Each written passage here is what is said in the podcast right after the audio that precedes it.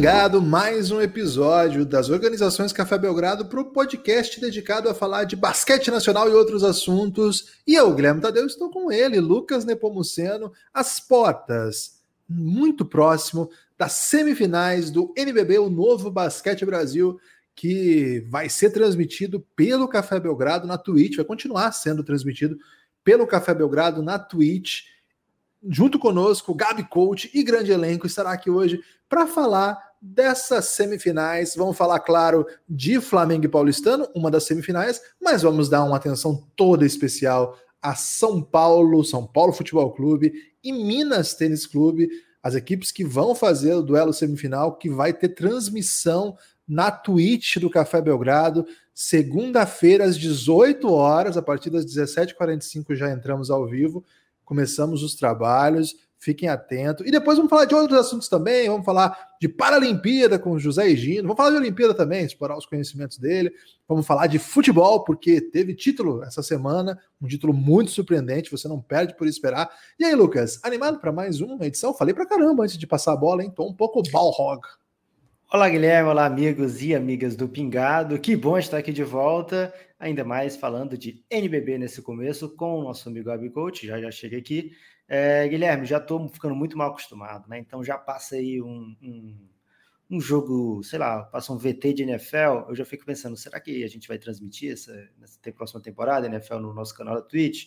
Aí passa um jogo de curling, né? Eu falo, opa, esse aí vai ser demais, o nosso canal da Twitch, curling passa Campeonato Espanhol, né, que está tendo aí um, um briga entre três times muito fortes aí pelo título.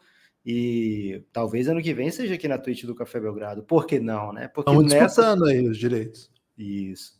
Porque nessa temporada a gente conseguiu do NBB para passar toda a série São Paulo e Minas, que a gente espera que vá para cinco jogos, né, Guilherme? Que é muito jogo aqui na Twitch do Café Belgrado. Já transmitimos aqui Unifacisa, já transmitimos aqui Paulistano, Bauru, é, Franca, né? E o próprio Minas, então estamos já com várias das equipes do NBB com passagem aqui pela Twitch do Café Belgrado, além do Corinthians Paulista de futebol e o São Paulo, o Palmeiras, desculpa, também de futebol, que passaram aqui na copinha do Café Belgrado no Natal, né?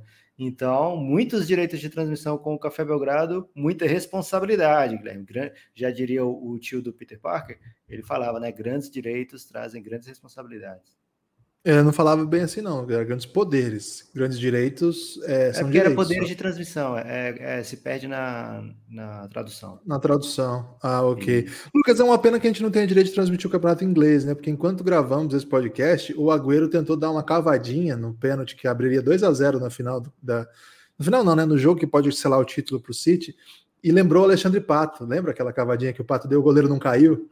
E aí foi lamentável. O, o goleiro Mendy esperou na bola na mão, assim, foi meio patético. É, se a gente tivesse direito de transmissão, ia estar tá bombando nesse momento aqui. Mas a gente pode passar sempre o Superstar Soccer, né, Guilherme? Tem cachorro juiz, sempre é bom. É, muito bom. Vamos trazer o elenco aí de especialistas para falar conosco? Vamos trazer sim.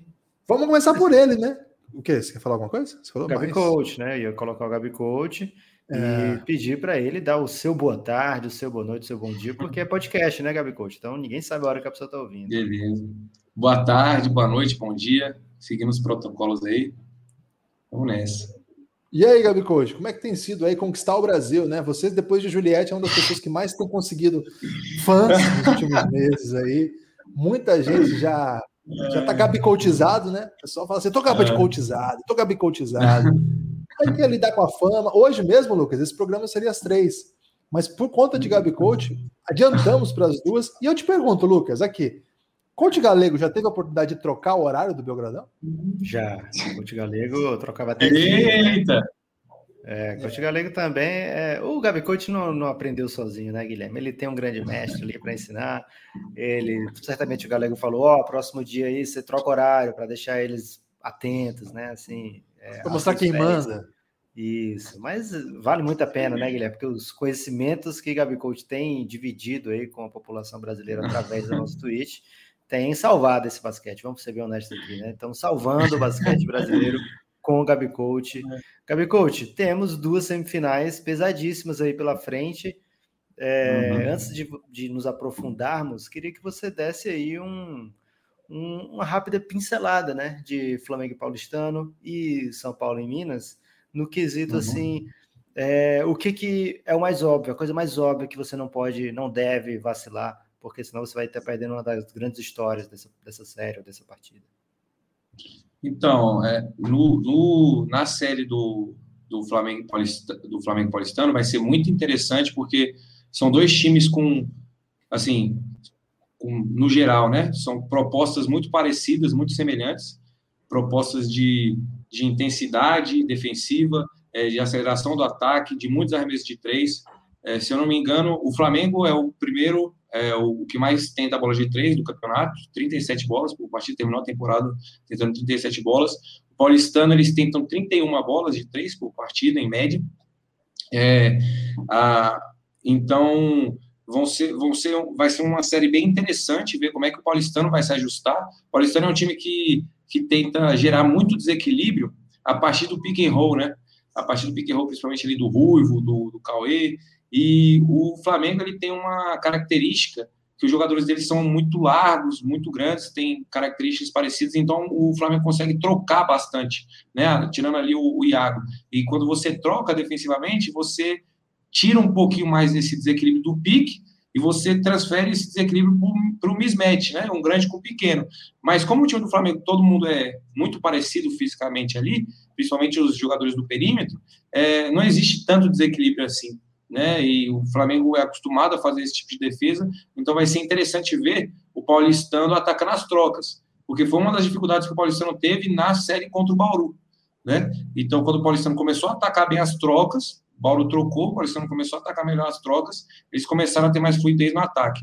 Então vai ser bem interessante ver nessa série como que o, como que o Paulistano vai fazer e como o Flamengo é, vai se ajustar também à velocidade do Paulistano, se eles vão continuar acelerando, é, se eles vão é, segurar um pouco mais o jogo, né? Então vai ser interessante nesse sentido. Já o, o Minas e, e São Paulo é, vai ser bem legal essa série também, é, porque vão ser quase que duas filosofias de basquete diferentes ali, opostas, né? São times, eles, estatisticamente falando, é, quase isso, quase isso. Eles são times que são diferentes do Paulistano e do Flamengo, que estatisticamente tem bastante discrepância, né? Quando você vai ver ali nas, nas estatísticas, em algumas estatísticas eles diferem bastante. É, o Paulistano, o, o Minas e São Paulo são muito parecidos muito equivalentes, só tirando a parte do volume de jogo. Mas o, o São Paulo é um time que joga mais aberto, com todo mundo fazendo vários papéis ao mesmo tempo, é um jogo mais estrutural, enquanto o Minas é um jogo bem mais prescritivo, assim, cada um com papel, cada jogador com seu papel certinho ali, com as posições, com as jogadas corretas. Então vai ser interessante ver essas duas formas de jogo sendo desenvolvidas nessas, nessas semifinais. São dois times com muito talento ofensivo, muito talento ofensivo mesmo dois times que têm é, grandes arremessadores do, do, do, perímetro. Uma das coisas interessantes também vai ser o, o, o matchup entre o, o Parodi e o Jorginho, né? Vamos ver como é que esse, esse matchup vai ser explorado. Mas essas duas séries prometem bastante. Gostei. Por isso que a gente gostei. troca a hora, né, Guilherme? O é, cara imagina. na pincelada ele já dá uma aula, né? É, a pincelada desse homem lembra Salvador Dali, né? Que com um rápido movimento já pintava é, conexões até com o nosso subconsciente, né? Muito legal. Vamos falar com os outros convidados, porque hoje está casa cheia, né, Lucas? Temos convidados de alto nível do NBB também. O homem que representa duas nações, né? A nação corintiana e a nação mineira, que eu já disse aqui, Lucas, é um mini Brasil, Minas Gerais. E aí, Pi, Animado aí para ver o Minas na semifinal do NBB? Bom dia, boa tarde, boa noite. Tô animado sim para ver esse Minas nessa semifinal. Entro nessa gravação um pouco desanimado pela lembrança do, do pênalti do Alexandre Pato, que eu não estava preparado para isso aqui. Não, não, Gratuito, né? Não, é, não, não, não vim preparado para ter o meu emocional abalado dessa maneira, mas para os confrontos aí, tô bem animado sim. Ô, Guilherme podia ter citado o Elano, né? O Elano bateu um assim é, naquele jogo do Flamengo 4x3, 5x4. Né? Mas é Elano que se aprende, né, Lucas? Então Verdade. a gente tem que citar aí o Pi. Ô, Pi, me diz uma coisa aí: paródia contra Jorginho. O Gabi Coach falou que esse vai ser um matchup aí que ele tá ansioso. O paródia marca o Jorginho? Então, eu isso foi uma das coisas que eu pensei aqui. Eu imagino que não vai marcar. Imagino até pelos últimos confrontos, quem tem marcado o Jorginho muitas vezes tem sido o próprio Gui Santos. E aí a gente entra também então nesse confronto, né, das digamos da, das novas estrelas aí, né, de futuras promessas de serem grandes novos da seleção aí. E até pela questão né, do, do tamanho mesmo, né, a envergadura que o, que o Gui Santos tem, que é o que mais se aproxima do que a gente tem no Jorginho, é, para conseguir então conseguir marcar tanto ele do lado de fora, né, marcar os arremessos, quanto a infiltração do Jorginho, que, que a gente sabe o potencial que ela tem para dominar um jogo, né? Então, pelos últimos confrontos, se eu não me engano, obviamente o Gabi Coach tem, tem todo o estudo dele, que é mais aprofundado que o meu, mas ele se não me engano, nos últimos. Tem prancheta, é, ah. com o nome dele ainda, né? Então, o que é um grande diferencial. E, mas eu acho que nos últimos confrontos, quem marcou o Jorginho acabou sendo mais o Gui Santos. Vamos ver, vamos ver. Quadra, né? Nós vamos passar. É... Isso. Eu acho que o Jorginho pode dominar aí com tranquilidade o Gui Santos também. Precisamos de um sistema, é. Exato, até porque também, se muitas vezes a gente nervoso, vê. Guilherme, o... Qual a chance do São Paulo passar de. Tô nervoso. Eu sou corintiano. O corintiano não torce para São. Paulo, né? A não ser que seja contra o Palmeiras. A gente torce para São Paulo. Mas, de maneira geral, a gente torce contra o São Paulo. Então, só, só, respondendo aqui uma pergunta que surgiu no chat, Guilherme, que segunda-feira é a primeira transmissão, né? Segunda-feira, 18 horas. É, já agende aí, se você está aqui na live, está ouvindo no podcast, não passou ainda o dia. Segunda-feira, 18 horas, jogo 1, confirmado.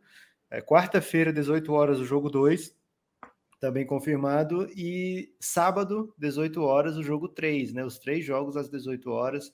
Então, segunda, quarta e sábado, esses são os três jogos. É o mínimo que pode acontecer de jogo, né, Guilherme? Porque se tiver Sim. jogo 4 jogo 5. Se for varrida, então, são três. Também vai passar aqui no, no, na Twitch do Belgradão. Só Twitch, né? Nesse momento a gente está gravando a live, vai para o YouTube, vai para o Twitter, mas as transmissões é direito exclusivo do canal da Twitch do Café Belgrado. A gente não pode transmitir fora da Twitch, então vem para Twitch, twitch.tv barra Café Belgrado. O Cláudio Marro pergunta se só é possível assistir o jogo ao vivo. Na verdade, não. Só que como é na Twitch, só dá para acessar o on demand, né? Ver depois quem for sub, né? Quem tiver escorregado a sub, quem tiver vinculado lá com o site da Amazon para ter acesso ao que está ao que está gravado antes. Aí não é nem determinação nossa, é do próprio sistema. E o Douglas, que está lá no YouTube, está falando: chama o Matias Pinto para transmissão. E olha, Douglas, você leu a nossa mente, é porque a gente chamou já e o Matias já topou. Inclusive, muito é, animadamente aí vai Se estar prepara, conosco. Sua rinha de torcedores vai ser altíssima. É, é, tá difícil, tá difícil. Isso vai ser pesado. Mas a, a gente vai ter o direito de ter... representante, né? Ele tá acostumado a é. enfrentar não um torcedor mesmo, né? Sempre a gente traz um representante. A, a, gente vai ter direito do dois contra um de novo? Se for, já ajuda. já ajuda, vamos ver. Mas é, o pessoal da, da Ultra, do Ultras vai voltar também. Mas o Matias aí a gente vai, vai trazer ele aí. É, não sei quantos jogos, mas ele ficou super empolgado com o convite, vai ser demais. Ontem, seis anos do xadrez verbal, né? Um parabéns especial aí ao Matias, um dos, dos grandes podcasters do Brasil, certamente o maior, né? O maior podcast do Brasil na atualidade. Depois de ter aceitado esse convite, se tornou maior, antes estava na briga, né? Entre, entre os maiores ali, mas depois de ter aceitado o convite, assumiu melhor. Agora, Lucas, uma coisa que a gente precisa trazer aqui é. Tem que dizer que é o Matheus. Ô, Matheus, é, ele é de Goiânia. E lá no nosso grupo do Giannis, Matheus, tá, o bonde goiano está formado. Então, você está perdendo a chance de participar de um grande bonde goiano que acompanhou, vibrou e chorou com a turma do BBB de Goiás e muitas outras coisas, né? Recentemente, Guilherme, foi celebrado lá que o Pit, Pit Dog virou patrimônio cultural do estado de Goiás. É mesmo? É? Por causa aqui é. da live do Café Belgrado. Você tá sabendo que a Ana Furtado andou falando mal da Juliette, Lucas? Eu não sei quem é Ana Furtado, Guilherme. Ana Furtado é, é a esposa do Boninho, que apresenta vários programas na Globo, sempre como reserva, né? Ela sempre substitui alguém. E agora ela teve um programa hoje, sábado de manhã, ela chamou a Juliette de sem noção. E aí ela tá cancelada, né? A internet hoje odeia Ana Furtado. Informação aí Provavelmente o, o Boninho a odeia também já, né? Talvez até tire Ana Furtado do programa e dê para Juliette, né? Que é a tendência natural das coisas. Que é a tendência natural das coisas. Lucas, vamos trazer aqui alguém de Campina Grande, então, para falar Opa. sobre isso aí, que veio a caráter. Ô Pereira, me diz uma coisa aí. É, depois da derrota da Unifacisa, que deixou você muito chateado, esse triunfo da Juliette contra um recifense ainda na semifinal, vamos dizer assim, do NBB, te deixou com o coração mais em paz, assim? Rapaz, eu acordei segunda-feira muito feliz, velho. Muito feliz, porque, inclusive, porque pô, teve um vídeo que circulou numa página do Instagram chamada Jampa Mil Grau, que fazia uma rima, né? Tipo, ah, eu tô maluco. É Paraíba, PNC de Pernambuco. Meu amigo, isso aqui lavou a minha alma, velho. Eu amei, amei isso aí compartilhando para todo mundo que eu conheci da Paraíba. O Pereira tem muito rancor, né, Lucas? Você, vê que nem muito, tem time de muito. Pernambuco no NBB, mas ele tá pleno de rancor aí. Muito, não. É, é que essa treta ela é histórica, né? Ela é tipo é um, um, bullying que a gente tem, são décadas e décadas de xenofobia gratuita, então tipo a hora da gente descontar é, é, é a é minha geração. Tá é no BBB, hora de descontar. Também. Não, e em campo, assim, tipo quando tem é, jogo de futebol dos dois, assim é, é, assim, de novo, é, um, é uma xenofobia gratuita há muito tempo. Então, tipo, agora que a gente tá se revidando em cima disso daí. Mas assim, é tudo também palhaçada, velho. Muita gente é, animada, Pereira, que daqui a pouco tem a final do Nordestão, né? Da Copa do Nordeste, Isso, Champions League. Exatamente. E vai dar Ceará, né? Segundo todo mundo tá dizendo. Aí. Olha, é, então, eu vou. Depois, assim, o, o que eu acho que mais vai pesar é, para essa decisão é o palpite de Nepopop. Eu acho assim que isso sim é um grande divisores de águas, assim, tipo, mas é, separando, tirando a questão dos placares, Bahia tinha na, tá vendo na melhor sequência assim do campeonato, é, é, de, de, sequência de jogos assim, o Bahia de exibição estava indo muito bem, mas os placares não vieram e aí tipo gerou essa, essa confusão. Mas ainda acho que ainda acho que tem jogo se não rolar um acidente, tipo, uma expulsão no começo do jogo, como aconteceu no primeiro jogo, como aconteceu na, na primeira partida, pode aí ter, ter, ter, ter disputa. É, mas assim, o Ceará é favorito, sim. Ô, Pereira, e esse jogo aí que nós vamos transmitir aqui em Minas e São Paulo? É, você já esteve aqui como torcedor do Paulistano, você já esteve aqui como falso torcedor de várias equipes. Você já decidiu aí a sua, sua equipe nessa final? Nessa semifinal? Putz, velho. E para nós é, semi, é final, né? Porque a gente não tem direito de transmissão da final e... ainda. Né? Então, para nós, a gente vai tratar como final. É, eu, cara, eu, eu não vou ficar, eu vou ficar em cima do muro, viu? Por enquanto. Ah, assim. ah não. Isso, é, é que é o seguinte, veja só.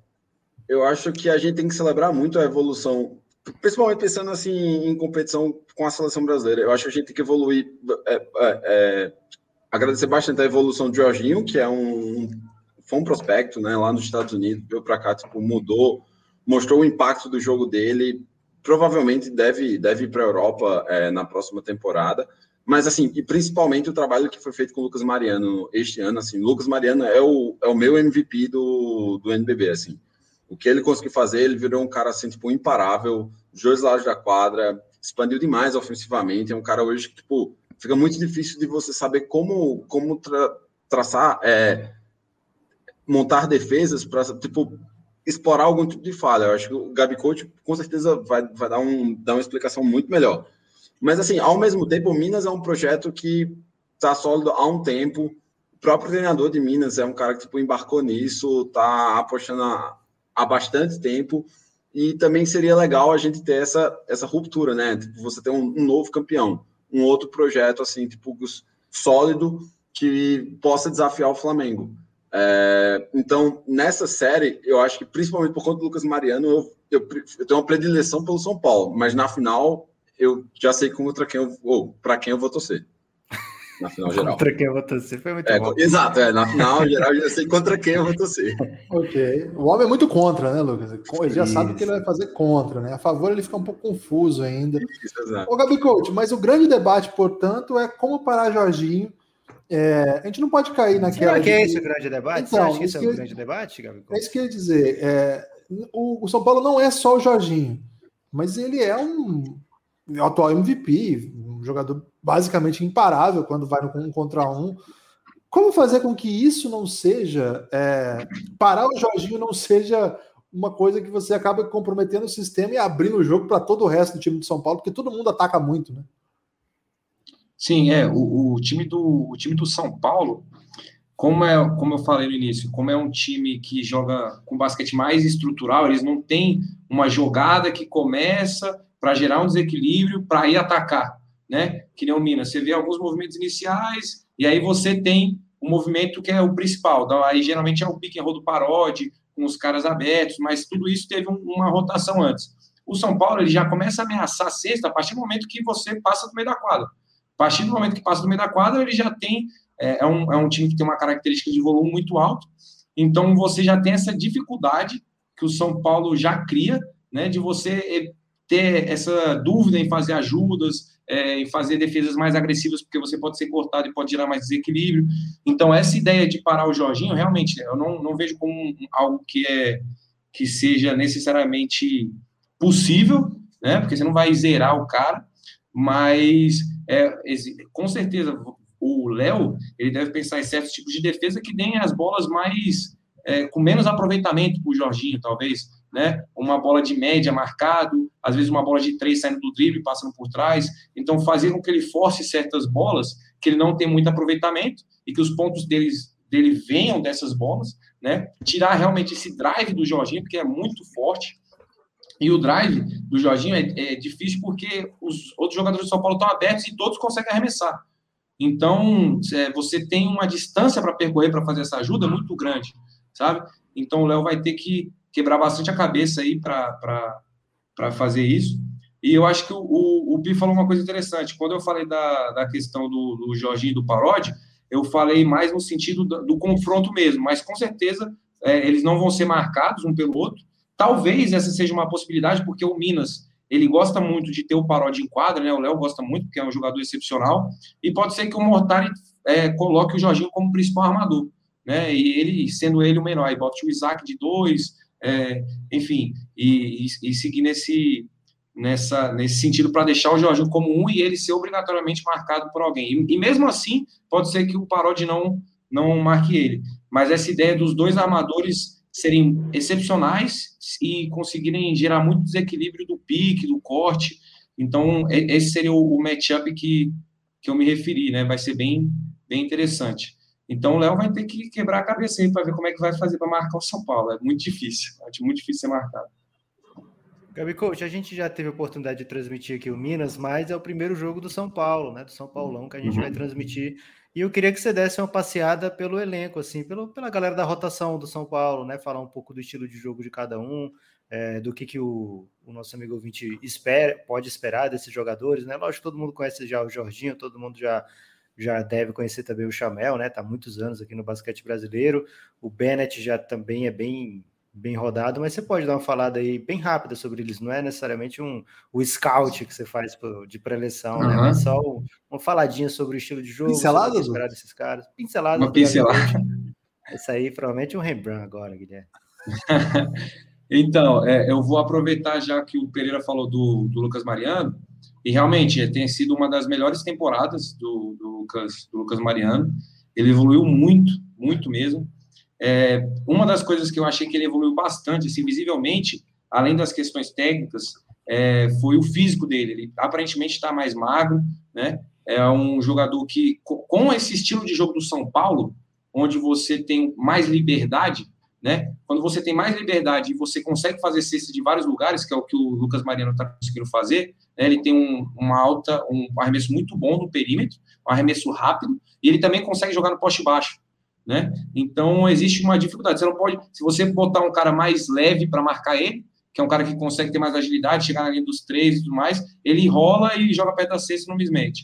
Se você colocar um cara mais pesado, ele vai jogar aberto e vai abrir a quadra, o cara mais pesado vai ser do garrafão, desprotegendo o aro. Então, realmente é uma troca que você vai ter que ir adaptando durante o jogo.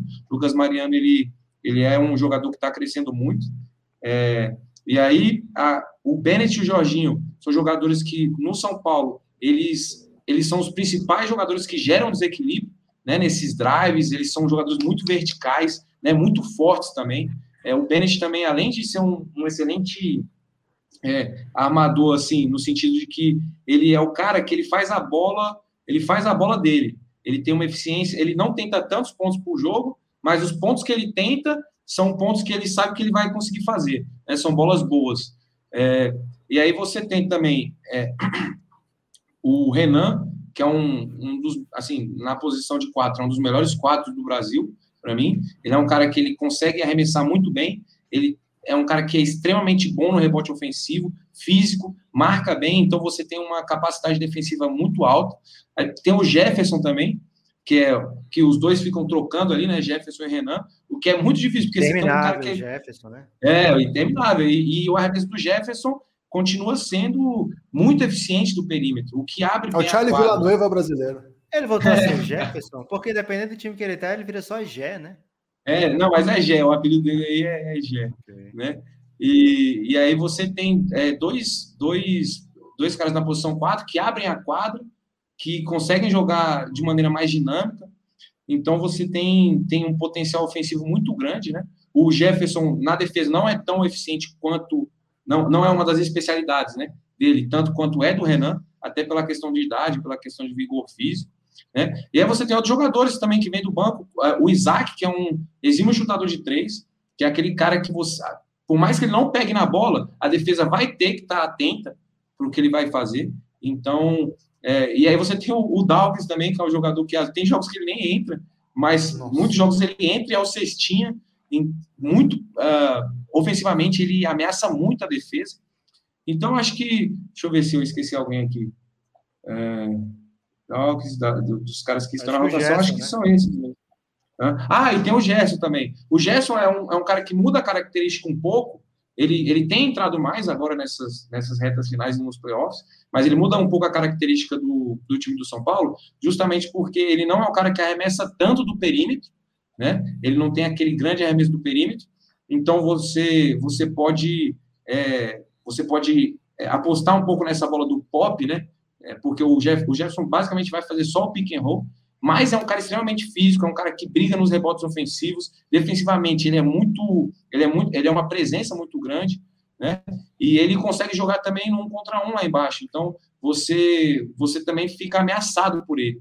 Então não existe jogador assim que que está na rotação do São Paulo que não gere ameaças, que não gerem ameaças ofensivas. E é um time extremamente físico, atlético e alto, né? O que gera é, o que gera dificuldade defensiva. E a gente tem um Chamel para finalizar, quase esqueci de Chamel, não falei, que é um cara assim, hoje ele, ele, ele centraliza menos o jogo, né? Mas ele precisa criar com a bola na mão ainda.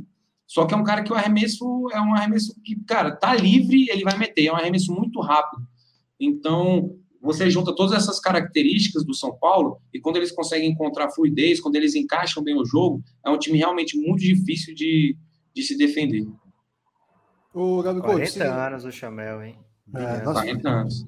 Nós precisamos liberar o Gabi Coach, que ele tem compromisso daqui a pouco, então eu vou pedir para o Pereira e para o Pi fazerem uma pergunta cada um aí para o Gabi Coach e a gente deixa o homem trabalhar, porque o homem é muito comprometido, né, Lucas? Tem, claro. tem aí, assim como o Juliette, que conquistou muitos fãs, tem uma das agendas mais concorridas do país. Ô, Pi, você tem uma questão aí Gabi Coach? Tem sim. É, foi até pincelado agora por ele também, mas é uma uma parte né, do que ele já tinha trago em outra transmissão, falando sobre o ataque do São Paulo, né, como ele é um ataque muito vertical, muito focado né, na, em criar essas vantagens, muitas vezes no contra um, na qualidade individual, que a gente não tem o que questionar desse time de São Paulo. É, muita jogada em velocidade, mas um pouco menos né, de jogada aquela jogada trabalhada que começa, estabiliza o time em quadra e a partir disso vai criando pequena desvantagem, vai crescendo, vai crescendo essas vantagens dentro da quadra aí. É, só que também ao longo do, de todo o campeonato, né, mesmo pensando no time todo experiente que o São Paulo tem, o São Paulo também apresentou muita inconsistência durante alguns jogos, inclusive como foi contra o Minas no primeiro turno, né, que o São Paulo abriu mais de 20 pontos e depois tomou a virada.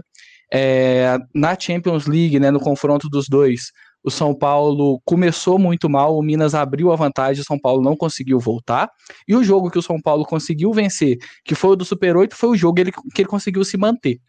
É, a minha dúvida para o Gabi Coach é se esse estilo de ataque mais direcionado, mais veloz, né, e focado nesses mismatches e um contra um, é também é, tá ligado a essa possível inconsistência que o São Paulo tem encontrado dentro de alguns jogos, né? Às vezes passa um quarto muito difícil de pontuar e depois volta atropelando, mas ele tem esse um quarto que muitas vezes, no confronto equilibrado, pode definir o jogo. Aí essa é minha, minha dúvida aí pro Gabi Coach.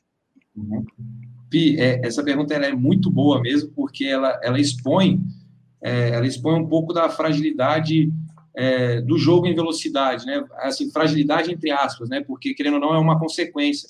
Quando você, eu acho que eu já falei isso aqui algumas vezes também, que quando você aumenta o seu volume, você também aumenta um pouco essa janela de erro que você tem, né? Então, porque querendo ou não, você vai é, atacar mais, você vai errar mais. O jogo em velocidade vai causar, vai fazer com que você tenha mais turnovers e tudo mais. Eu acho que uma das grandes, uma das grandes é, coisas que, que os outros times têm feito contra o São Paulo e que geram uma certa dificuldade para o São Paulo é que eles começam esse ataque e tentam gerar esse desequilíbrio nas primeiras ações.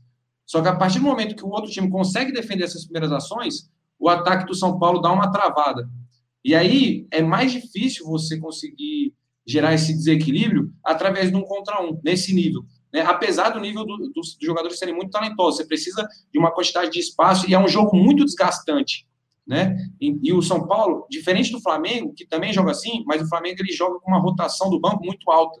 Né? Então você pode pedir volume para os caras e tudo mais que eles vão conseguir entregar. Às vezes o São Paulo, por não ter uma rotação tão grande assim do banco, os jogadores eles ficam talvez mais sobrecarregados, né? Mas querendo ou não é uma é uma troca que você faz por filosofia de jogo, por estilo de jogo, pelos jogadores que você tem, né? Mas é uma é algo que, que o, São Paulo realmente mostrou durante o campeonato e que é uma dificuldade, e que é uma dificuldade de você jogar em volume, jogar em velocidade, jogar em desequilíbrio, jogar um jogo mais é, estrutural com ações mais livres, que você pode travar um pouco mais se você não conseguir já gerar desequilíbrio de primeira, né?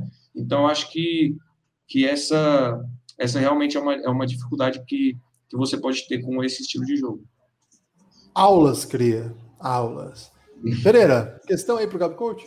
É, eu ia perguntar também sobre essa questão da, da rotação, mas ele já comentou. Então, eu, a minha dúvida é: o Minas ele tem dois pivôs, no caso cinco, bem tradicionais, assim, o Ronald e o JP Batista. E o São Paulo, ele, o time titular, ele pode claramente jogar com os cinco abertos, porque eles têm, tipo, tanto o Lenzo quanto o Mariano tem um, um, chute do perímetro excelente. Como é que tipo, você bola uma defesa tendo esses jogadores que têm menor limitação para conseguir tipo, fechar espaços? Como é que seria uma boa estratégia para você tipo, poder é, fechar mais o, o, canto do, do, São Paulo e tentar fazer com que esses jogadores se posicionem mais perto do garrafão, que é onde os, tanto o Ronald quanto o JP marcam melhor? É, você tanto pode. O, o, Minas tem feito bastante isso, né? Na, na, na, na, série passada, eles marcaram zona, né? Então você pode também é, optar por uma defesa zona, né? Que você não vai tirar o, o seu grande ali debaixo do ar, né? Mas você tem um problema que você estende um pouco a, a possibilidade do outro time de arremessar mais bolas de três. Não que necessariamente a zona vai possibilitar bolas de três, mas você acaba é, tendo uma defesa menos agressiva né? Então, essa é uma das, das vulnerabilidades da zona.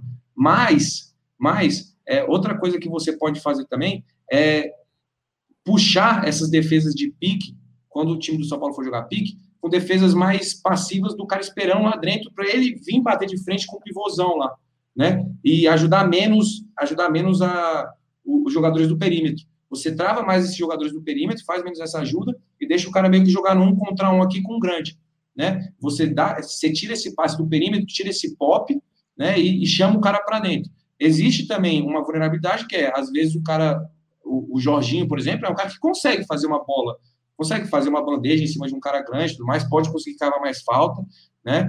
Mas é aquilo, você tenta fazer, se deu certo, você continua, se não, você vai adaptando, vai tentando mudar, mas é uma, é uma, vai ser uma, uma dificuldade que o Minas vai ter que, vai ter que superar se quiser vencer a série, de, de conseguir é, defender jogadores que vão jogar do perímetro, porque o São Paulo provavelmente vai fazer isso. Né? Então, essa é uma, essa é uma boa pergunta e vai ser uma, um problema para o Léo resolver aí. Ô, Gabi Coach, a gente se vê então na segunda, 17h45, abrimos as transmissões. Algum destaque final aí que você quer dar? Eu quero saber do Gabi Coach quem fez a melhor pergunta, se foi o Pio ou Pereira. Boa pergunta, hein? De pergunta. Eu queria fazer um desafio para o Gabi Coach, que é ele trazer uma prancheta depois de cada quarto, Guilherme. Já pensou? Tem uma prancheta. Perfeito, perfeito. Ih, vou trazer, vou trazer. vou trazer. Vou pensar, o homem disparou, hein? Vou pensar com carinho. Vou pensar com carinho. Valeu, Gabi Coach. A gente se vê então. Valeu, rapaziada. Até mais, até amanhã. Abraço. Valeu. Valeu. O homem disparou é segunda, demais. viu, Gabi Coach? O é, mas ele vai falar com a gente amanhã. amanhã. Ah, tá, ok. chegar ver o cara todo, todo arrumado com aquela bela camisa e não ia ter nada para ele. Que homem, Gabi Coach, hein, Lucas? É, o que ele proporciona é isso, Guilherme. Agora eu entendo basquete, né? O, falou aqui o MMFSF, que é lá da Polônia, hein? Nosso ouvinte polonês. É, Cracóvia, é direto da Cracóvia. Isso, Cracóvia não é o que vocês estão pensando. Não consigo mais ouvir a palavra zona e não lembrar do saudoso coach galego, né? O tarado da zona. É, o galego participou de outro podcast essa semana aí. Se alguém quiser matar Isso. saudade, lá no de quinta, podcast do Gustavinho, ex-capitão do Corinthians do Marcel Pedrosa, grande amigo, trabalha comentarista do NBB no, no Dazon. E eu esqueci o outro rapaz que é muito legal também. É... Galego. Não, não, do podcast. É um trio. Okay. é, mas um grande abraço para eles. E, e, o Coach Galego nos deixou, né, Lucas? A gente sabia disso, né? Sempre trabalhamos com essa é. hipótese, é. né? É assim como é, eu vejo muito agora. A gente jogador... cria Guilherme, não é pra gente, é pro mundo, né? É pro mundo. Você vê o Fluminense agora, tem o Kaique, né? É um dos melhores jogadores que, jovens que já jogaram no Brasil aí nos últimos anos. E o Fluminense já vendeu, já tá vendido. Independente é. do que ele faça, deixa de fazer, já tá vendido. E quando apareceu o Galego aqui nos podcasts, a gente sabia que não ia durar muito, né? É... Verdade seja dito, eu esperava algum retorno, assim, de vez em quando, né? Igual quando o Wesley Safadão faz aquele amistoso para amigos Wesley Safadão contra amigos. Mas Isso. tudo bem, o Galego nos deixou Gabi Coach, né? Pelo menos nos deixou aí seu pupilo e por isso somos gratos a ele, né? Um grande abraço a Coach Galego e a todos os, é, os as pessoas que tem, sentem falta desse grande homem. Os galeguetes, Lucas, né? Os galeguetes. Os galeguetes. Lucas, vamos chamar aqui o nosso outro convidado, atleta olímpico, para falar com a gente? Ih, rapaz. Olha a crise, hein? Olha ele aí. Opa. José Gino, o Bravo. Boa tarde. E aí, Gino, como é que você tá, cara? Beleza, e vocês? Tranquilidade.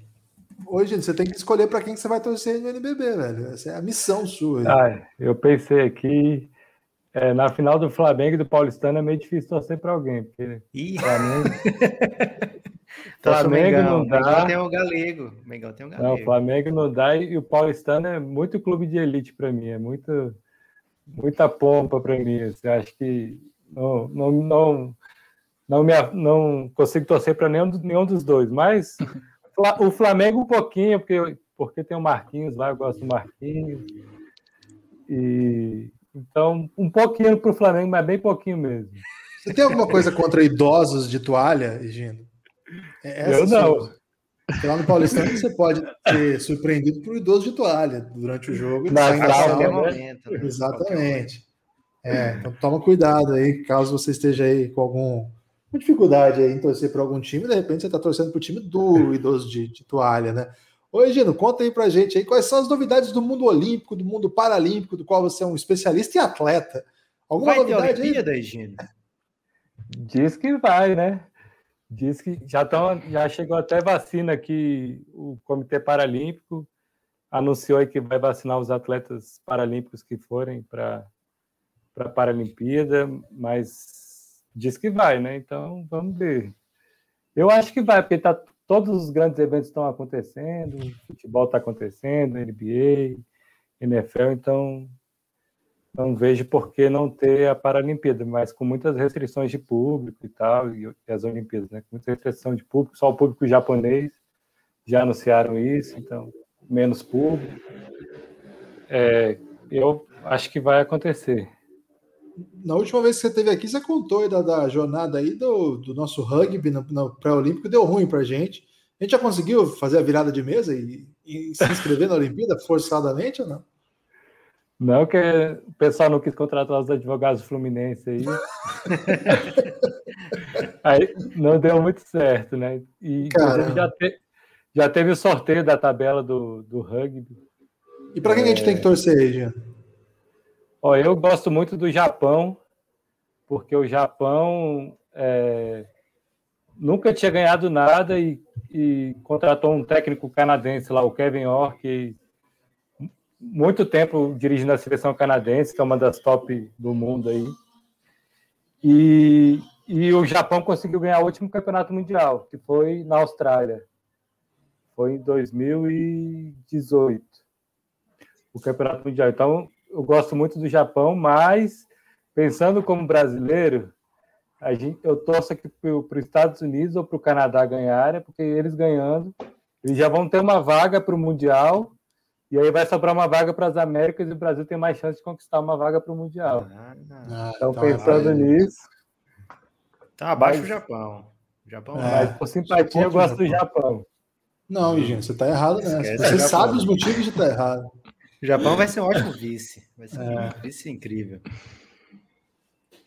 É, Guilherme, eu fico curioso porque, como só vai ter japonês na, na, na, torcida, é certeza que não vai ter uma sujeira, né? Porque aqui no Brasil, que tinha pouco japonês, eles limpavam tudo, velho. Lá vai ser uma confusão para ver quem é que quem vai conseguir deixar mais limpo. Pode até rolar uma medalha aí de que alguém que, que joga, limpo, conseguir sujar a bancada ganhe um, algum tipo de medalha, algum tipo de prêmio aí, né? Pra, o, pra... o torcedor que foi esperto, ele vai começar a limpar antes, né? Tá perto de acabar o jogo, ele já começa a limpeza ali, senão não vai sobrar nada para ele limpar. Imagina a tristeza de um japonês que vai para o jogo e volta sem nada, né, para limpar, né? Imagina que a Olimpíada não vai nem ter valido, né? Tanto tempo esperando aí. a própria casa. Mas é... vocês falando isso, eu fui numa competição no Japão em 2018, 19, sei lá, faz tanto tempo, 2019. E o pessoal, todos os japoneses lá andam com um saquinho para carregar o lixo e com uma toalhinha para limpar as mãos depois que vão no banheiro. Então você vai no banheiro. Agora, velho. Imagina vai no banheiro não tem nem. É, é, exato. Você vai no banheiro não tem nem papel para você secar suas mãos. Então, se você não tiver a toalhinha. E, um do, e uma das coisas que eles deram no kit lá da competição para a gente foi uma toalhinha para a gente poder usar quando fosse no banheiro lá para secar as mãos. Você perdeu na primeira ida ao banheiro? Esqueceu lá ou guardou? Eu nem lembrava, eu não lembrava de levar. Mas para que, que, você vai, para que, que você vai usar uma toalhinha se você usar calça jeans, por exemplo, né? Você pode lavar, limpar a mão ali, né? Camisa mesmo que você está usando, eu vejo tranquilidade a limpeza nela, é um potencial de limpeza. Hoje em dia a camisa tem dry fit aí, a tecnologia para limpar as mãos. Já tem essa, essa tecnologia. Fica já a dica aí para todo mundo que for para o Japão em algum momento aí, esquecer sua toalhinha. Ô Pi Pereira, alguma questão aí para o Gino, que é um dos maiores especialistas de Olimpíadas desse país? Eu tenho um aqui antes do Pedro Pereira. E, tem uma ideia mais ou menos do tamanho da delegação do Brasil? É um, vai ser mais enxuta, um pouco por causa do corona, ou vai ser uma das maiores aí? Porque normalmente vai aumentando né, a delegação da Olimpíada para outra. Você tem alguma ideia de como é que está essa, essa perspectiva? É, uma das maiores com certeza não vai ser, porque a maior foi e vai ser a do Rio durante um bom tempo, né? A do Rio 2016. Sim. Porque muitas modalidades, por, por, por, a gente ser o país sede, é, tiveram as vagas por conta disso. É, o rugby foi uma, uma delas e várias outras modalidades. Então vai ser muito difícil bater em número de, de inscritos a, em número de participantes a do Rio 2016, mas eu dei uma pesquisada aqui antes e eu vou te falar que não é muito fácil achar notícias do, do mundo paralímpico aí no Google, não. Eu só acho notícias mais antigas. E a última que eu vi aqui foi que tem 152 vagas já garantidas para a Paralimpíada de Tóquio. Eu não sei se tem mais abertas, mas, mas pelo menos 152 já estão garantidas. Considerável, né? Quantas medalhas a gente vai ter, Gino? Ah, é difícil falar o um número, porque diferente do Olímpico, o Paralímpico tem a classificação funcional lá de acordo com a deficiência. Então, por exemplo, no atletismo, tem a prova de 100 metros rasos, mas tem muitas categorias de prova. Então, os 100 metros rasos, se eu não me engano, dá 8, 10 medalhas, que é para cada categoria. Então, falar em número de medalhas é difícil, mas eu acho que o Brasil luta ali por um sétimo, oito, entre sétimo e nono no ranking geral de medalhas. Boa, hein? Bem melhor do que a Olimpíada. Sim, sim geralmente é Agora é melhor. sim, Pi Pereira, quem tem uma questão aí para o Gino? É, eu, É, eu, eu, vou até pegar um exemplo que o, que o Gino comentou da classificação da, da deficiência, que foi com o Clodoaldo, o nadador, que em Atenas ele, tipo, foi chamado de o, o Phelps das, das Paralimpíadas, e em, em Pequim, tipo, o, pouco tempo antes da, da competição, mudaram a classificação dele, daí, tipo, para ele, tipo, foi, foi um baque, assim, eu acho que ele ganhou uma ou duas medalhas, ele teve um rendimento muito... Não, não é, eu ia perguntar exatamente se, tipo, é, se mesmo assim, com, com todo o corte e a dificuldade, se a gente ainda tem no radar é, quais são os principais atletas que podem brigar por, por medalhas, porque de fato você pesquisa e não acha nada.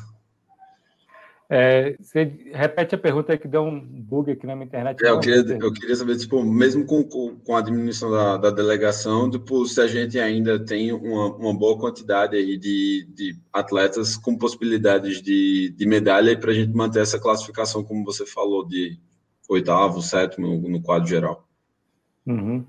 É, então, falando dessa história que você contou do Clodoaldo, aconteceu recentemente com outro atleta da natação, que é foi o André Brasil, que ele competia na, na, classe mais alta da natação, que é o que, vamos dizer assim, que tem menos deficiência na classificação lá. E ele é, é dono de 12 medalhas paralímpicas. E aí fizeram uma, uma reorganização da classificação, foram classificar ele de novo, e aí classificaram ele como inelegível. Então ele não pode mais competir como, como nadador paralímpico. E isso foi um grande baque aí, porque ele era um, um dos caras para para conquistar várias medalhas. É, já recorreu e tudo e não conseguiu passar por uma nova classificação, então, por enquanto, ele se mantém inelegível. Esse é um, um dos problemas do esporte paralímpico, é a classificação, porque é muito complexa e vira e mexe ela tem mudanças e acaba tirando os atletas e colocando outros. É o caso também do Daniel Brasil, do Daniel Dias, né, que é o maior medalhista olímpico ou paralímpico do Brasil, é o Daniel Dias da natação. É, ele não mudou de classe, mas algumas, alguns atletas que eram da classe superior a dele fizeram uma nova classificação e, e caíram de classe, foram para a classe dele. Então, ele, ele que reinava soberano ali na classe dele, que eu acho que é S5, agora ele ele está com mais dificuldade, então provavelmente ele não vai conquistar o tanto de medalha que, que ele conquistou aqui no Rio. É, e então a gente vendo assim o Brasil acabou sendo um pouco prejudicado com, com esse novo sistema de classificação, mas ainda mandei, mantém grandes, é, grandes chances de, de medalhas em, em, muita coisa. Assim, destaco no atletismo Petrúcio, que é um, um, cara que não tem que tem metade dos braços só, é amputado na altura aqui do antebraço. Ele é recordista mundial e tal, que chance alta de medalha. E tem várias, várias, várias pessoas novas aí também que vão ter, vão ter chance de medalha. Por, esse, por, por ter esse sistema de classificação e que vira e mexe de classificação funcional, que vira e mexe tem uma revisão, o esporte paralímpico ele é muito mais dinâmico dinâmico do que o olímpico na questão de nomes, né? De nomes que podem pleitear. E tem alguns países que se aproveitam disso, tipo a Ucrânia, na, na Rio 2016, ela escondeu muitos atletas que antes da Paralimpíada que os outros países não conheciam e assim dois três meses antes eles classificaram esses atletas e aí ele, ninguém conhecia foi lá para a Paralimpíada e a Ucrânia ficou em quarto quinto do, do ranking do, do, do, quadro de medalhas porque levaram muitos atletas desconhecidos que ninguém conhecia com classificação recente e desbancou muita gente. E por causa desse caso da Ucrânia também, eles mudaram algumas regras, que os atletas têm que ter classificações anteriores e tal, para não, não repetir isso agora na, na Olimpíada de Tóquio 2020, 2021, né? Agora. Pi, você tá a questão aí pro Gino? Então, parte da minha questão aqui foi básica, era dentro do que o Pereira estava falando tá mesmo, né? Pois é. Eu não devia, ter, não devia ter sido educado e deixado ele falar primeiro. Tá chamando é... o Pereira de mal educado agora? É isso? Não. Que isso, Guilherme? Também não foi isso, claro que não. Claro que não. Tô questionando, não. só tô questionando. Não, só, é porque sabe como é que é, né? Mentes geniais costumam pensar igual. bem desidiotas também, mas depois a gente define essa classificação. Mas... Chamou Pereira de idiota agora, Guilherme. o Pi pode, me chamar do que ele quiser. Ih, rapaz, olha a crise. E, chamo, e chamo de meu amor também, tranquilamente. Era aí onde eu queria chegar, rapaz. Mas o que eu ia falar, né, era um pouco justamente, né, assim, mesmo com, até por conta dessa questão da classificação aí, né, a gente tem toda essa dinamicidade que vai variando entre os atletas que a gente tem competindo e como que tá cada categoria, né, de uma edição para outra da, das Paralimpíadas. Então ia perguntar sobre, tirando, né, as Paralimpíadas do Rio, que realmente o desempenho do Brasil foi muito grande, até com, pela quantidade de atletas que a gente levou, né, se a perspectiva, né, para essa de Tóquio seria de ser, de ser tipo, melhor ou pior do que as anteriores.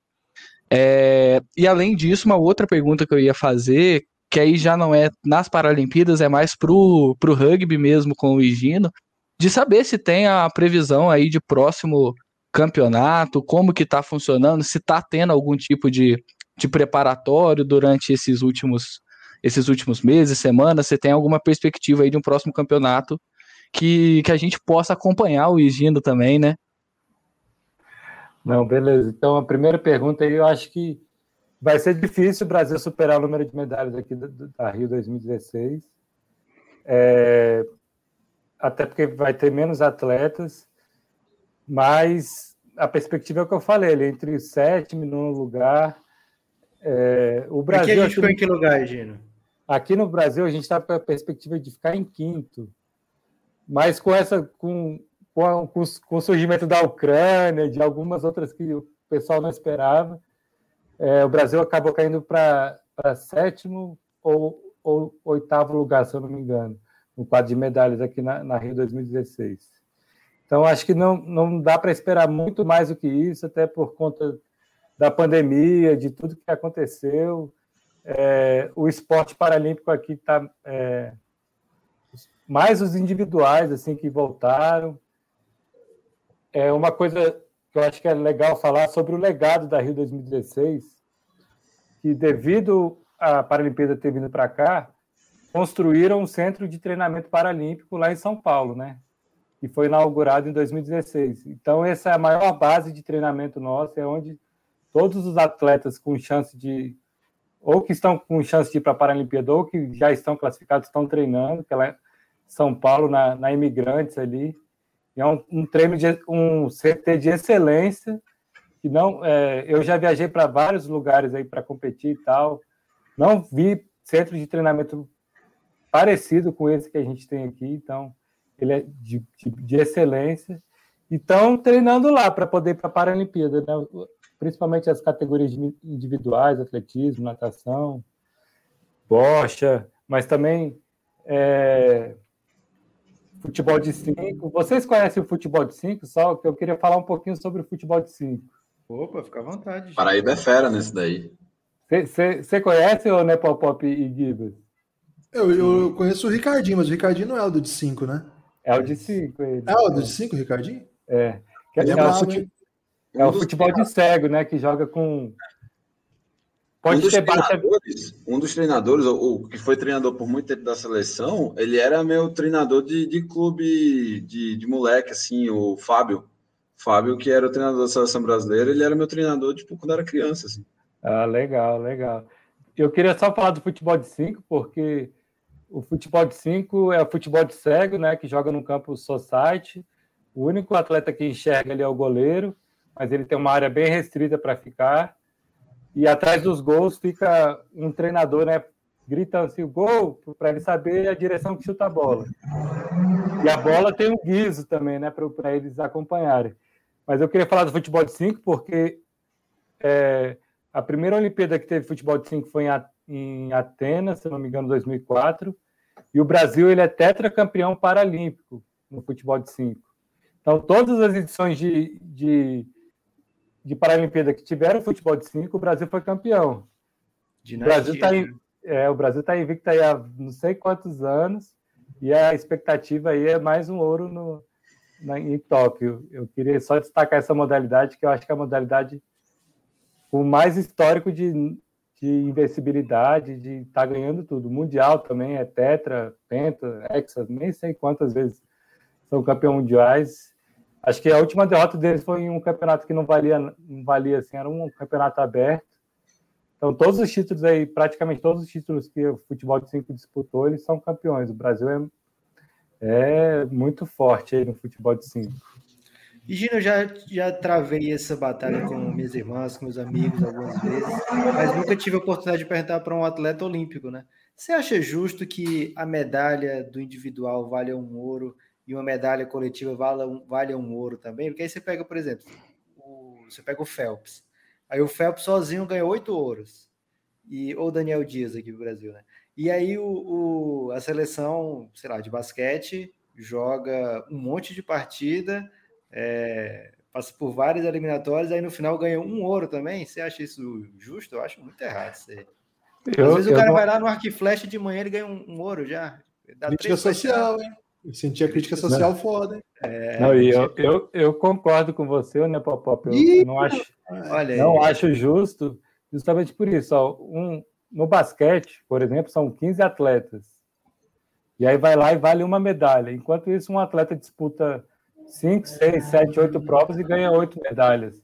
Eu acho que deveria, de repente, criar um, dois quadros, um quadro dos esportes individuais e outro dos coletivos, e depois fazer uma soma, que eu não sei, não sei como para criar o quadro, o, o quadro individual, mas isso é ruim, eu, eu entendo, até para o investimento do esporte em si.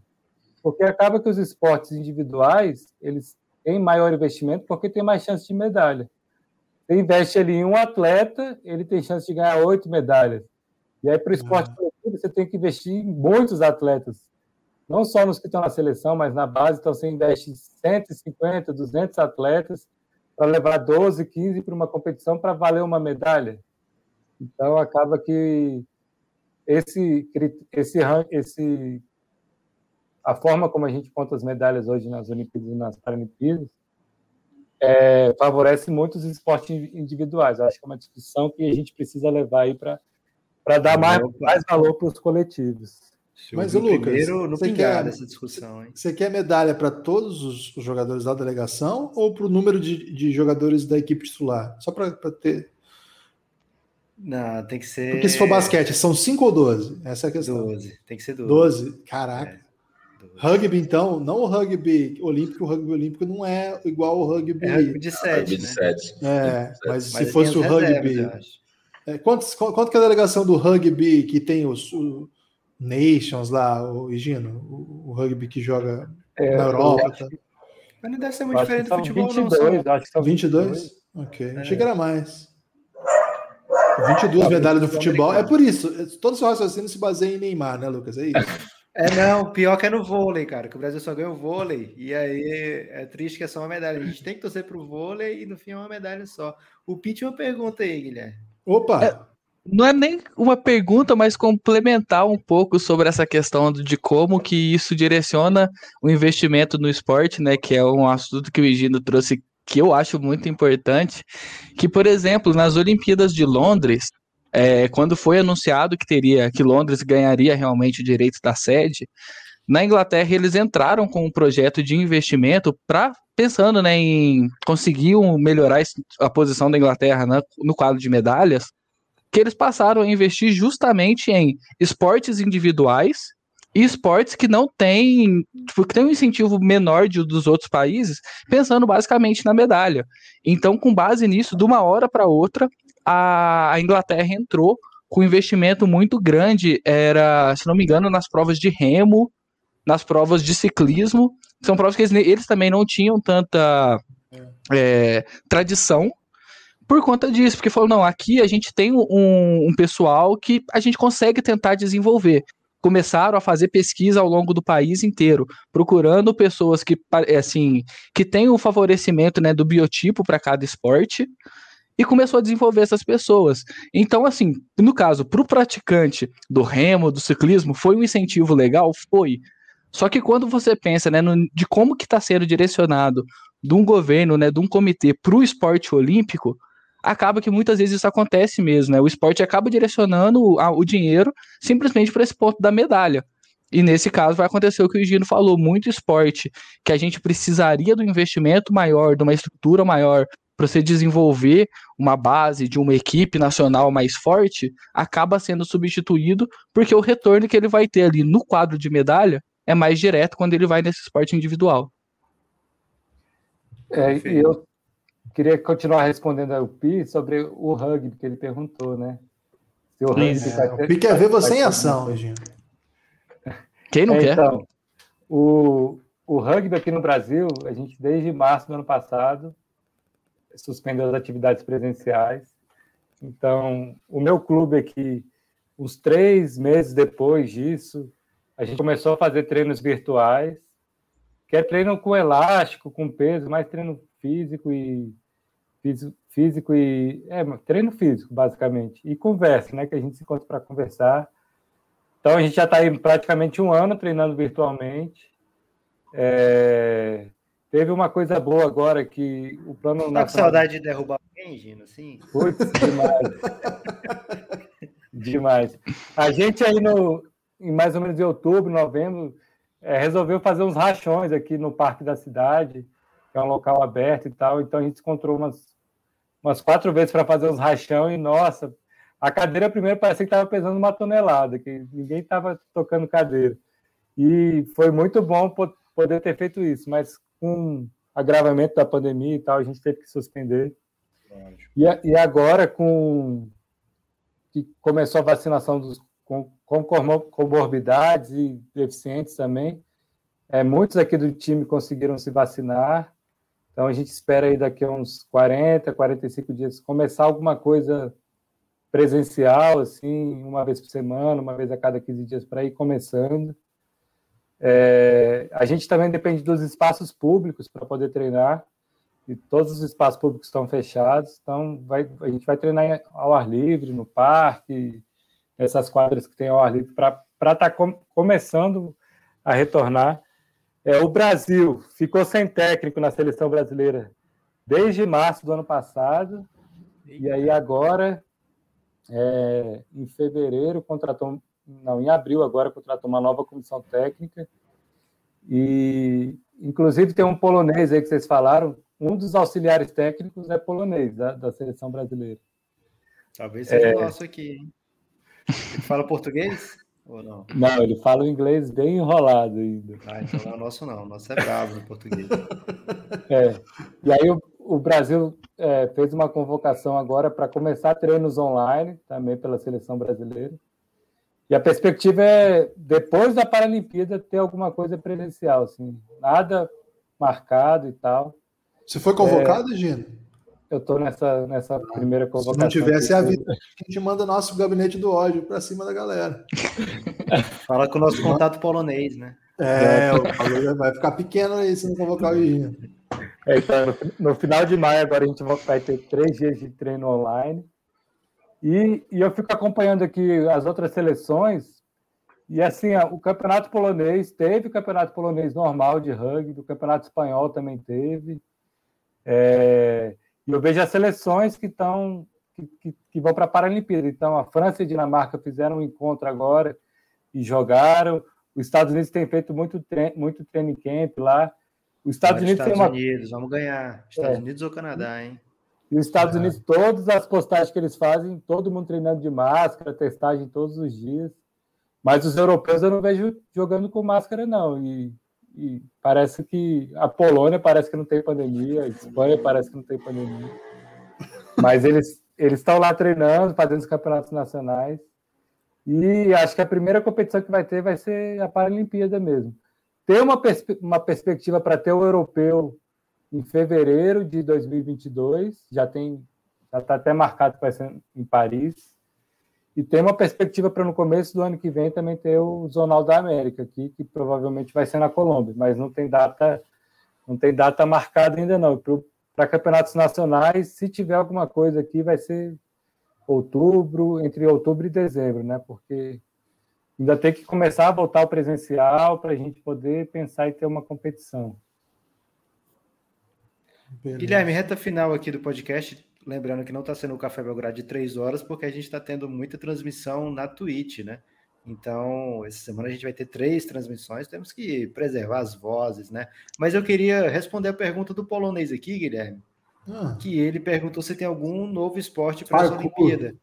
E deu bom para o Brasil porque botaram skate e surf, né? E aí a gente está com uma galera. Tem escalada também. Sim. Mas a gente é bom de escalada também? Temos não, escalada. não, não é bom, é, não. Então, tô, tô, falando do que deu bom, que é o surf, Gabriel Medina é amigo do Neymar, né? Então já é um grande candidato. Tinha que aí. botar aquele piloto lá, o Hélio Castro Neves, que é, quando ele ganhava a corrida, ele Isso, escalava. Tem o Ítalo e o, o, Medina, né? O Ítalo é amigo do Neymar, Pereira? Nunca saiba. É, essa, então, essa editoria é do. Favorito aí.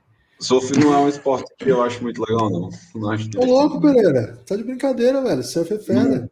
Não, deve ser bom praticar. Assistir eu achei. É porque não tem na Campina Grande, não tem Campina Grande. É verdade, aí, tem esse ponto. Aí é, é Mas um, skate, ó, skate, é, Pessoa, skate né? principalmente então, skate feminino, a gente voa, velho. Falei do skate aí, feminino, Pereira. Que são tem, uma, tem uma brasileira aí que é tipo o Neymar do, do skate tem, feminino. Não, é, ah, muito eu melhor. Esqueci, é, eu melhor esqueci, eu esqueci agora qual é o nome da mais novinha que, que tá. Raíssa Leal. Mais... Fadinha. Isso, Raicinha. Raicinha. Isso, a Raicinha, é, exato. E, tem, tradicional, e tradicionalmente tem a Letícia Buffoni também, que tipo, tá aí na. É a Letícia Buffoni que tá aí no circuito talvez há uns oito, nove anos. Tipo, a gente tem, masculino... a, a gente Foi, tem o falar. Felipe lá no Giannis, Guilherme, que ele tá marcando alguns dias já, alguns sábados aí, de vir falar tudo de esportes radicais aqui. Radicais, é. E até agora ele tem falhado aparecer aqui no sábado, né? Então vou deixar aqui. No dia que ele ia vir, a gente desmarcou. Então também tem culpa nossa aí na história. Eu vou, mar... eu vou dar esse esporro aqui é, público, porque certamente ele aparece no próximo, né? Pode falar, Pereira. Não, era, era isso. E, e no, no masculino, a gente também tem uma tradição muito grande no, no Street Park. É, Ferrugem, lembra do Ferrugem? Então, o Ferrugem mandava no X Games, assim, mandava. Que, é, Bob que é engraçado. O Bob é vertical. O Bob, Bob ele chegou. É, o, o Bob ele chegou parceiro agora, hein? Bob, Bob ele chegou a ganhar um, é, no X Games no, no Ralph também. É, mas ele era tipo, o Bob ele é um cara meio aventureiro, assim. Esse negócio é... mega rampa, assim, foi tudo ele que trouxe, assim, foi tudo invenção dele. É um criador, né? É, Bob, e... que é o presidente da CBSK agora. É isso aí, exato. E aí, quem era é, a referência era o, era o, Mineirinho, não. Mineirinho era, era a referência do. Do, do Ralph, que foi Sandro, Sandro Dias. Sete, seis vezes campeão por aí. Lucas, você viu que eu manjo de skate, né, Lucas? É, você tem cara aí que já deu. Eu quebrei o joelho andando de skate. Os passeios no Half Pipes aí. É... Só, só acrescentando aí. Ah, pode falar, posso? No, no feminino, a gente também tem a, a Pamela Rosa no, no Street. A Pamela, é, a Pamela é a atual campeã e líder mundial do ranking. Então, Temos a Letícia a Pam... também? A Letícia também. Letícia é Buffoni. Então, a Letícia Buffoni. Hoje a Letícia ela é o terceiro nome assim do skate feminino no Brasil, né? No caso do Street, até porque recentemente ela teve muito problema de lesão também. Ela teve muitas lesões, muitas. Mas hoje quem tem, quem assumiu mesmo essa frente, principalmente é a Pamela Rosa, que é a líder do ranking, e a Raíssa, que é, é um fenômeno mesmo, porque. Mas não é trabalho Raíssa... infantil a Raíssa, Pi? Então. tem 10 anos, velho. Então, ah, eu, eu acho que agora ela tá com 13, né? É até complicado porque. Eu fico imaginando a Vila Olímpia, velho. Assim, meio que a pandemia até atrasou, tipo assim, diminuiu um pouco a, a, a, o quão impressionante seria o recorde dela de possivelmente ganhar uma medalha olímpica com 12 anos. Agora vai ter que ser com 13, fazer o quê? Mas... vocês lembram também, já que a gente tá falando isso daí, vocês lembram do, do, da dupla dos irmãos Japinha do Patins também, que, tipo, eles dominaram, eles tinham, tipo, 14, 15 anos e tal. É. Eles ganhavam X Games atrás de X Games, assim. Tipo, a disputa era sempre os dois só. É, eu acho que isso fere um pouco a credibilidade desses esportes, né? Porque fica parecendo uma brincadeira, né?